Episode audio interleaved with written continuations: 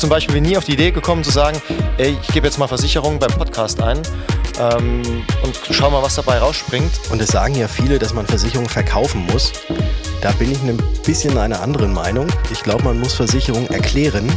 Wenn ein Kollege sich irgendwie einen Podcast von uns nimmt und das einfach mal seinem Kunden, wo es jetzt demnächst um eine BU-Beratung oder sonst irgendwas geht, dem einfach mal im Vorfeld gibt. Ich glaube nicht, dass sich der Kollege, der andere Kollegen, also uns in diesem Fall, irgendwie empfiehlt, dass er sich deswegen irgendwie äh, in seiner, also dass, dass er sich selbst irgendwie kleiner macht, als er ist. Makler Stories. Podcast für moderne Makler. Hallo zusammen und herzlich willkommen zu einer neuen Ausgabe von Makler Stories, Ihr Podcast für moderne Makler. Mein Name ist Daniel von der Inter Versicherungsgruppe. Es freut mich außerordentlich, heute einen besonderen Gast begrüßen zu dürfen, Mr. Versicherungspodcast himself, Patrick Hamarer von wasistversicherung.de und Mitgründer des Versicherungsgeflüster Podcasts Hallo Patrick, grüß dich. Hallo Daniel, herzlichen Dank für die Einladung. Freut mich wirklich sehr dabei zu sein und natürlich auch Hallo liebe Zuhörer. Auch mir eine ganz besondere Freude, heute mit dir hier zusammenzusitzen. Ähm, äh, war mir ein ganz besonderes Anliegen, dich als ja sozusagen den Mr. Podcasts der Versicherungsbranche heute mal hier zu haben. Und ähm, würde ich einfach nochmal bitten, ähm, für die Leute, die dich noch nicht kennen, zu sagen, wer ist eigentlich der Patrick Hammerer? Was macht er? Ähm, äh, wie ist er denn Makler geworden? Schieß einfach mal los, erzähl mal was über dich. Okay, ich versuche mich ein bisschen kurz zu halten, aber es ehrt mich natürlich sehr, dass du mich Mr. Podcast himself genannt hast. Ja, ihr seid ja Find immerhin die erfolgreichsten, ne? also von daher. Äh trotz, trotz allem. Also du merkst, du siehst es, also die Zuhörer sehen es jetzt wahrscheinlich nicht, ich bin tatsächlich ein bisschen rot geworden. Zurück äh, zu deiner Frage. Leicht, ja. ja, ja. Zurück zu deiner Frage. Ähm, wie bin ich Versicherungsmakler geworden? Ich habe vor knapp 15 Jahren oder andersrum, ich saß vor knapp 15 Jahren bei mir in Stuttgart in meiner Studentenbutze und hatte gerade mein Vordiplom im Maschinenbau und habe mir dann gedacht, will ich mein Lebtag Maschinenbauer sein oder möchte ich Ingenieur sein? Und dann ist, kommt natürlich so die Frage äh, oder die Antwort, nee, vielleicht doch nicht, ist vielleicht doch nicht das, was ich tatsächlich machen möchte. Und dann ist natürlich das Naheliegendste, dass man in die Versicherungsbranche geht. Ja, das, das sowieso, ne? Ja, also, genau. Wer nichts wird, wird Versicherungskaufmann, ne? Ja, ja, das, ja, und ist dir das nicht gelungen, machst du in Versicherungen. Genau, so sieht's aus, ja, genau. Richtig. Und da habe ich dann tatsächlich, da habe ich dann entschieden, doch äh, in die Versicherungsbranche zu gehen, weil ich natürlich auch schon familiär ein bisschen vorgeprägt war und bin. Mein Vater hat dieses Jahr tatsächlich 50-jähriges Jubiläum in der Versicherungsbranche. Und meine Schwester hat, glaube ich, auch als sie 17 war, schon angefangen mit einer Ausbildung auch zur Versicherungskauffrau. Und somit war das jetzt quasi mir vielleicht schon ein bisschen in die Wiege gelegt, dann auch äh, in den Bereich der Versicherung zu gehen. Bin dann wieder zurück von Stuttgart, wie ich anfangs sagte, nach Würzburg gegangen, wo ich herkomme und habe dort dann ganz klassisch meine Ausbildung zum Versicherungskaufmann gemacht. Äh, ich kürze das Ganze jetzt ein bisschen ab, war dann knapp zehn Jahre Alles in cool, der Ausschließlichkeit, ja. äh, bis ich dann vor viereinhalb Jahren das Maklerbüro meines Vaters übernommen habe.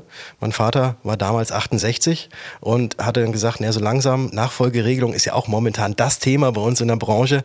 Und wir haben das Ganze dann eben so umgesetzt, dass der Sohnemann in das Versicherungsmaklerbüro eingestiegen ist und dann durfte ich von Anfang an alles übernehmen. Ich durfte die Zügel in die Hand nehmen und mein Vater hat mich schalten und walten lassen, so wie ich wollte. Und das finde ich bis heute eine, eine super Sache, weil er zu mir gesagt hat, Patrick, du hast genug Erfahrung, äh, du bist der, hast noch einen Versicherungsfachwirt, du bist auch noch Dozent für das Ganze.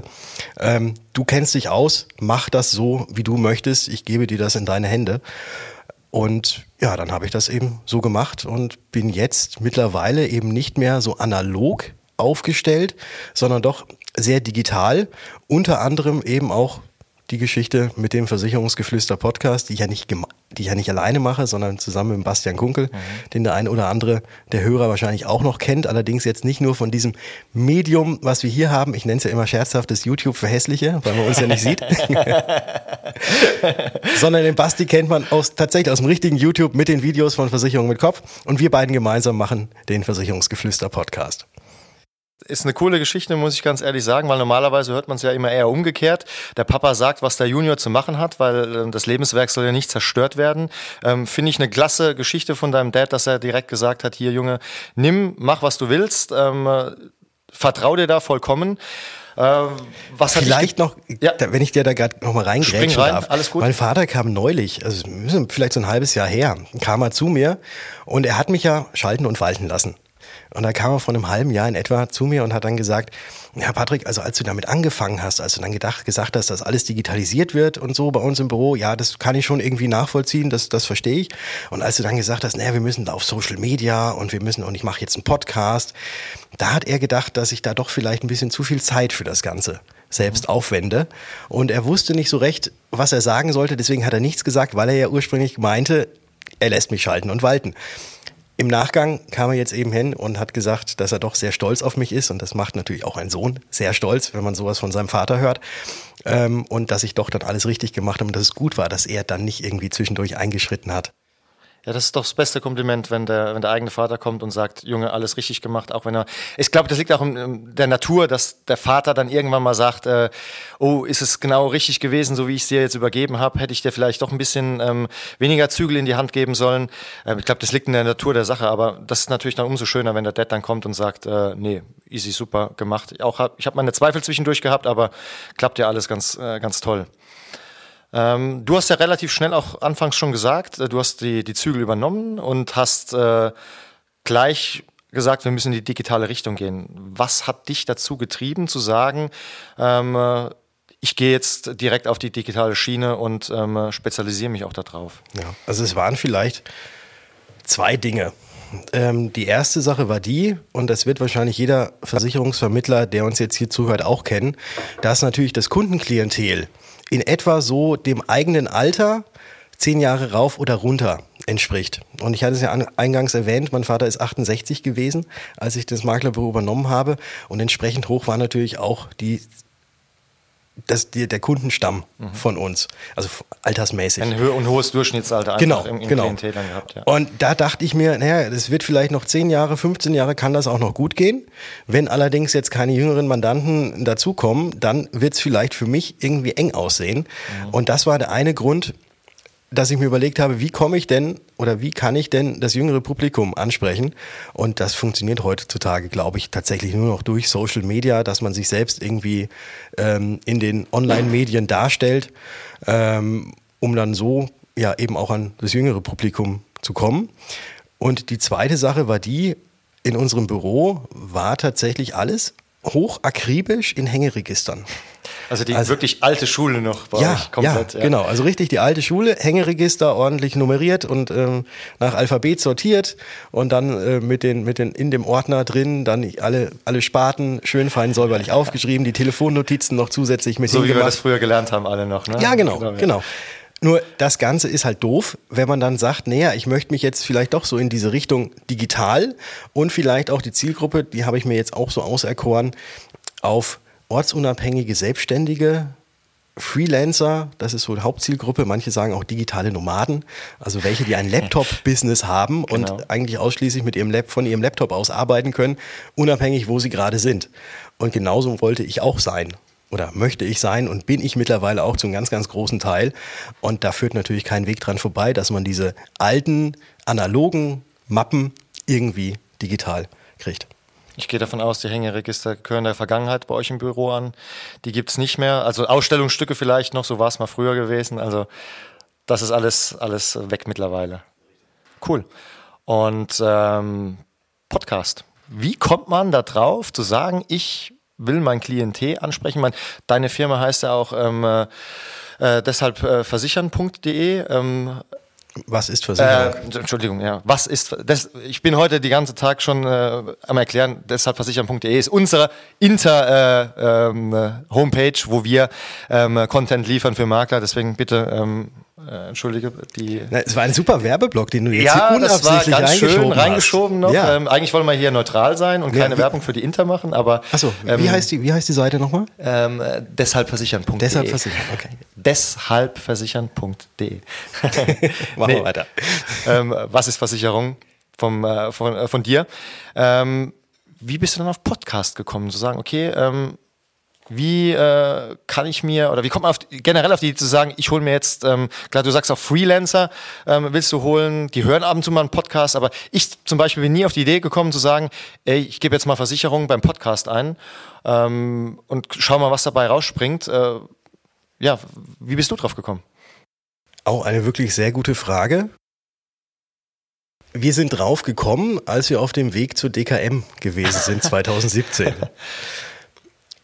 äh, ich bin gemeinsam mit, mit Basti, ich durfte fahren. Ja. Ähm, also Bastian Kunkel, mein Podcast-Buddy, sind wir hierher gekommen und haben unterwegs einfach mal so ein bisschen drüber gesprochen, was wir denn eventuell gemeinsam machen könnten und wie, wie das Ganze so aus, aussieht. Und dann sind wir auch drauf gekommen, dass wir beide unheimlich viel selbst Podcast hören. Und dann haben wir uns gedacht, na gut, wenn wir beide selbst viel Podcast hören und jetzt auch gerne mal mit unseren Kunden oder auch sonst gerne reden, dann lass uns doch einfach mal gucken, ob es denn schon einen Podcast über das Versicherungsthema irgendwo gibt. Und also da höre ich schon heraus, ihr habt auch nicht Podcast von für Versicherung gehört die ganze Zeit, sondern generell andere Themen und dann darüber hinaus gesagt, okay, ey, das wäre doch cool, wenn, da, wenn wir sowas auch machen würden. Das ist richtig, ja. genau. Es, es, gab tatsächlich, also wir haben Podcasts zu, zu allen möglichen Themen gibt es ja was. Ich glaube tatsächlich, wenn du so, wenn du mal irgendwie Fliegenfischer bist und nach Fliegenfischen irgendwo suchst nach einem Podcast, es gibt bestimmt auch darüber einen Podcast. Aber zum Thema Versicherung gab es tatsächlich nur zwei und die waren auch nicht wirklich regelmäßig bespielt oder war auch nicht wirklich so viel Inhalt da und wenn dann nur irgendwie fünf oder sechs Folgen. Also es war noch gar nicht so wirklich breit. Und da haben wir gedacht, na gut, wir hören Podcast. Es gibt ganz viele andere, die auch Podcast hören. Das kriegt man ja so aus dem Umfeld mit. Aber wenn es doch nicht zum Thema Versicherung gibt, dann könnte das doch irgendeine Nische sein, wo man reinkommt und vielleicht auch einer der ersten ist. Und dann gucken wir doch einfach mal, ob das Ganze klappt. Und so haben wir es gemacht. Wir haben uns Anfang Dezember haben wir uns hingesetzt, haben die ersten zwei Folgen aufgenommen und haben das Ganze mal hochgeladen und hatten uns dann allerdings gleichzeitig gesagt, okay, wenn man Social Media macht und Podcast würde ich jetzt zum Social Media zählen, Du liegst klappt es nicht. Ja, entweder klappt es oder klappt es nicht, aber es klappt mit Sicherheit nicht, wenn man nur zwei oder dreimal irgendwas macht und dann nicht mehr. Da muss man sich dann schon irgendwie selbst eine Zeit setzen, dass man eben regelmäßig irgendwas produziert. Und so sind wir dazu gekommen, dass wir sagen, wir machen einmal die Woche, jeden Sonntag, eine neue Episode, die rauskommt. Anfangs hatten wir Angst, dass wir nicht genug Themen irgendwie zusammenfinden. Ja, Mittlerweile, wir haben so viele Sachen noch im Petto, die kommen. Also äh, wir können jetzt auch noch ja, nochmal bestimmt 100 Episoden mehr aufnehmen. Ich bin ja mittlerweile auch Fan vom Versicherungsgeflüster. Ich finde das Danke. immer cool, ähm, was ihr auch für Themen habt. Äh, ihr battelt euch im, im, äh, im Unfall-Quiz-Battle, äh, ihr habt äh, Vorstände von Versicherungen, ihr habt interessante Persönlichkeiten aus dem Markt. Also es ist immer wieder ähm, nett, euch äh, hier zu hören. Vor allem, ihr macht das auch frisch und lustig alles. Also das ist nicht so verstaubt, wie unsere Branche immer dargestellt wird. Ähm, genauso trittst du ja auch auf, ähm, selbst auch im Podcast. Ähm, euch ist es ja auch ein Anliegen, Versicherungen zu erklären. Also nicht mehr so diesen, dieses staubige Image, äh, wo die Branche leider immer noch so ein bisschen hat. Ähm, vielleicht auch ein bisschen dem Alter äh, der, der Vermittler geschuldet. Ähm, ihr wollt so ein bisschen mit, damit aufräumen und ähm, erklärt äh, ja die Produkte in einer ganz anderen Art und Weise. Ähm, wie ist die Erfahrung daraus? Ähm, euer, euer Klientel, eure Mandantschaft, ähm, verstehen die das? Ähm, wissen die das zu schätzen? Ähm, erzähl mal da ein bisschen was drüber, bitte. Ich denke mal, ja, dass sie es zu schätzen wissen, weil wir, und es sagen ja viele, dass man Versicherungen verkaufen muss. Da bin ich ein bisschen einer anderen Meinung. Ich glaube, man muss Versicherungen erklären. Okay, ja. Und die Leute müssen dann eigenverantwortlich oder für sich selbst erkennen, dass das, was wir da erzählt haben, wichtig für sie ist. Und aus diesem Grund ja, sind wir keine Verkäufer. Wir machen auch in unserem Podcast niemals irgendwie so ein, so ein Pitch dahin, dass die Leute jetzt unbedingt zu uns kommen sollen oder so. Jetzt klick drauf und kauf dir Inter. Nein, das, mach, das machen wir nicht. Du hast gemerkt, ich habe schon wieder Schleichwerbung so ein bisschen ja, ja. einfließen lassen. Ja, jetzt gerade ich habe es geschickt. Ich versuchte es zu überspielen. so etwas machen wir bewusst nicht. Ähm, wenn wir eine Versicherung erklären, dann sehr neutral, wie, ich meine, wir sind Makler, wir dürften ja gar nicht irgendwie mit nee, einer Gesellschaft irgendwas tun. Sein, wir müssen neutral sein und erklären. Und ich glaube, das ist das ist so das Allerwichtigste. Wir verkaufen nicht, sondern wir erklären. Und was ich gerade gesagt habe, dass dann eben eigenverantwortlich entschieden werden kann von unseren Hörern, brauche ich das oder brauche ich das nicht. Im Umkehrschluss ist natürlich, wenn wir diejenigen sind, die was erklären, gelten wir auch als Experten in diesem Bereich. Und wenn sich einer das anhört, wo geht er hin? Entweder geht er zu seinem Vermittler, dann haben wir auch dem Kollegen etwas Gutes getan, weil derjenige aufgeklärt schon zum Kollegen geht. Oder aber sie kommen vielleicht doch über den einen oder anderen Kanal zu uns und dann wissen wir, wofür wir das tun, nämlich für uns. Aber genau. auch, aber auch tatsächlich, wenn, wenn wir es schaffen, damit einmal ein positiveres Image auf die Branche im Allgemeinen zu werfen, aber auch vielleicht, wenn, wenn ein Kollege sich irgendwie einen Podcast von uns nimmt und das einfach mal seinem Kunden, wo es jetzt demnächst um eine BU-Beratung oder sonst irgendwas geht, dem einfach mal im Vorfeld gibt. Ich glaube nicht, dass sich der Kollege, der andere Kollegen, also uns in diesem Fall, irgendwie empfiehlt, dass er sich deswegen irgendwie äh, in seiner also dass, dass er sich selbst irgendwie kleiner macht, als er ist. Ich würde sagen, es ist wahrscheinlich eher das Gegenteil, ähm, dass wenn man sagt, hier, hör dir das doch mal an, das sind Kollegen, die haben Ahnung davon, dass man selbst auch noch mehr als Experte wahrgenommen wird und ähm, dann die Kunden gehören ja, also die Kunden gehören niemandem, das ist klar, aber mein Kunde, der ist, das ist mein Kunde. Und genauso ist es bei den Kollegen auch. Genau. Und wenn man da irgendwie einen Querverweis zu einem Kollegen gibt, der da schon irgendwas Gutes gemacht hat, glaube ich, kann das nur auch einem selbst von Nutzen sein. Und dafür haben wir auch diesen Podcast. Also wir helfen damit auch unseren Kollegen. Genau. Also sehr sozial unterwegs seid ihr. Ihr seid nicht nur Versicherungserklärer, sondern ihr seid auch noch ähm, soziale Maklerbetreuer, sage ich jetzt auch mal so. Ähm, ihr helft den Kollegen auch ein bisschen beim Verkauf. Ähm, was unseren Zuhörer vielleicht auch noch interessieren würde, um das ganze Thema jetzt mal noch abzurunden an der Stelle, äh, kann man davon leben? Klappt das alles?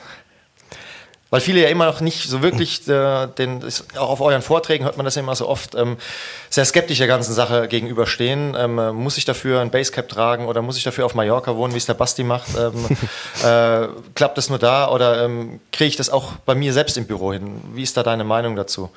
Ja. Was ich gerade ja gesagt hatte, unsere Kunden sind unsere Kunden. Klar. Und äh, unsere Kunden, also ich meine jetzt allgemein jede, für jeden Vermittler, sind, glaube ich, Kunden, weil sie uns als Person mögen. Und da muss man sich nicht verstellen, da muss man nicht anders sein. Ähm, das ist, weil wir und Versicherung ist halt doch irgendwie, ja, es ist ein, ist ein schwieriges Geschäft auf der einen Seite und auf der anderen Seite ist es natürlich ein Geschäft, was ausschließlich eigentlich vom Vertrauen lebt. Und wenn uns ein Kunde vertraut, dann ist man der gemachte, also dann ist man nicht der gemachte Mann, sondern der, man ist gesetzt, wenn es um das Thema Versicherung geht. Und deswegen in keinster Weise verstellen, man braucht keine Basecap aufhaben, man muss nicht auf Mallorca wohnen, man kann ganz normal äh, auch sein Büro haben, auch wo vielleicht noch Leute reinkommen und nicht nur digital oder online irgendwie sind. Völlig egal. Nur ich glaube, man muss, wenn man nach außen auftritt, muss man auch ein bisschen von seiner Persönlichkeit zeigen, weil das ist das, was letzten Endes sympathisch macht es heißt ja immer dieses Wort Authentizität, ja. ich kann es noch nicht mal richtig aussprechen, nee, ne? nee. Authentizität. Genau. So muss man sein, man muss authentisch sein, man muss man muss man selbst sein und wenn man so nach außen auch über Social Media oder sonst wie auftritt, dann kommen auch schon automatisch dann die Kunden, die das sympathisch finden, weil die Leute, die das nicht sympathisch finden, ja, ich weiß nicht, ob ich die dann auch sympathisch fände. Und von dem her äh, freue ich mich darüber, dass dann Leute von sich aus zu mir kommen. Und deine erste Frage, die du gestellt hattest, wegen des Geldes, beziehungsweise kann man vom Podcasten leben?